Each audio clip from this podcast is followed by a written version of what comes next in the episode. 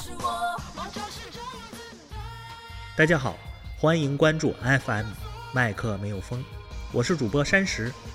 让我们一起继续分享蔡康永的说话之道。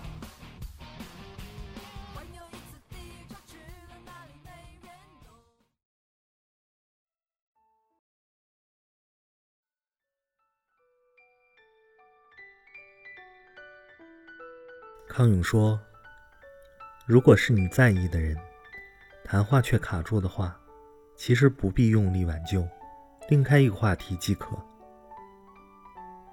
话题卡住了，就换话题，不要恋战。”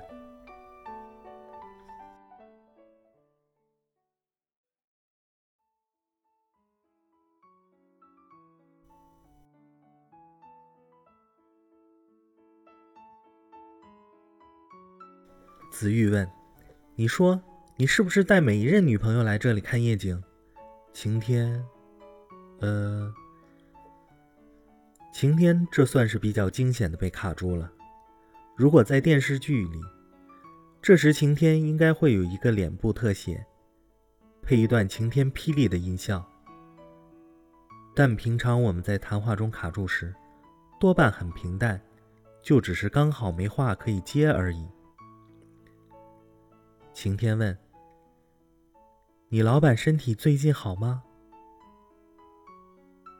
子玉：“呃，很好，都没问题了。谢谢你这么关心呀。”晴天：“别客气。呃，如果子玉的老板住在加护病房里，我想子玉就会有很多话题要对晴天讲。”晴天也就会有很多问题可以问，就不会卡住。但我们当然绝不应该为了谈话顺畅，就任性的把子玉的老板送进加护病房。我们应该靠自己解决问题。话题卡住了，就换话题，不要恋战。我知道有些话题你起了个头，是希望问出一个结果，或是要告诉对方某件事，但卡住了就是卡住了。暂且丢开，比较不会手忙脚乱，有机会再绕回来就可以了。你看电影里的杀手，每次忽然发现手枪里的子弹卡住了，或者射完没有子弹了，就会改用拳脚进攻，很少坚持会拿着已经没有子弹的枪当武器去敲打敌人的头。天可怜见，有些人本来就防卫心很强，或者天生个性冷淡。你再怎么努力找话题跟他讲，他就是淡淡的回答你：“是哦，这样啊。”这些都是会让你卡住的回答。这样的人，如果你并没有和他谈恋爱的打算，那我建议你明快有礼貌的说清楚该说的话，类似：“老师说明天早上九点车站集合哦。”或“那么很抱歉，这次就不麻烦您了。”说完就可以闪了。但如果是你在意的人，谈话却卡住的话，其实不必用力挽救，另开一个话题即可。晴天，我昨天租了一部片子，是讲未来世界人的记忆可以被假造的故事。子玉，听起来好难懂哦。晴天，马上另起炉灶。我后来在路上竟然看到了林志玲在买炸鸡排哟。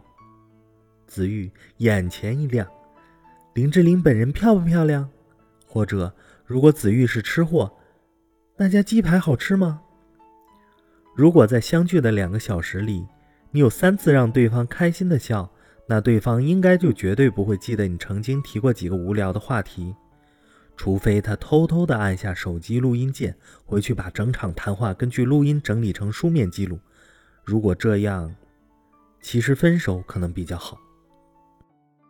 喜剧里面，慌乱的男主角打破女生最爱的一个花瓶时，赶快用脚把花瓶碎片扫到沙发底下，手上却抽出花瓶里的玫瑰，放在女主角脸的旁边，说：“你比玫瑰花还美十倍。”女主角马上笑逐颜开，置破碎花瓶于脑后。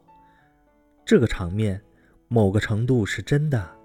谈话是发生在当下的事情。很少人能同时听着你讲话，脑子里却一直惦记着三分钟前你讲了什么烂话题。这又不是期末考，教授在听你做报告，遇到卡住的话题就让他摔破在地上，用脚少的沙发底下就结了。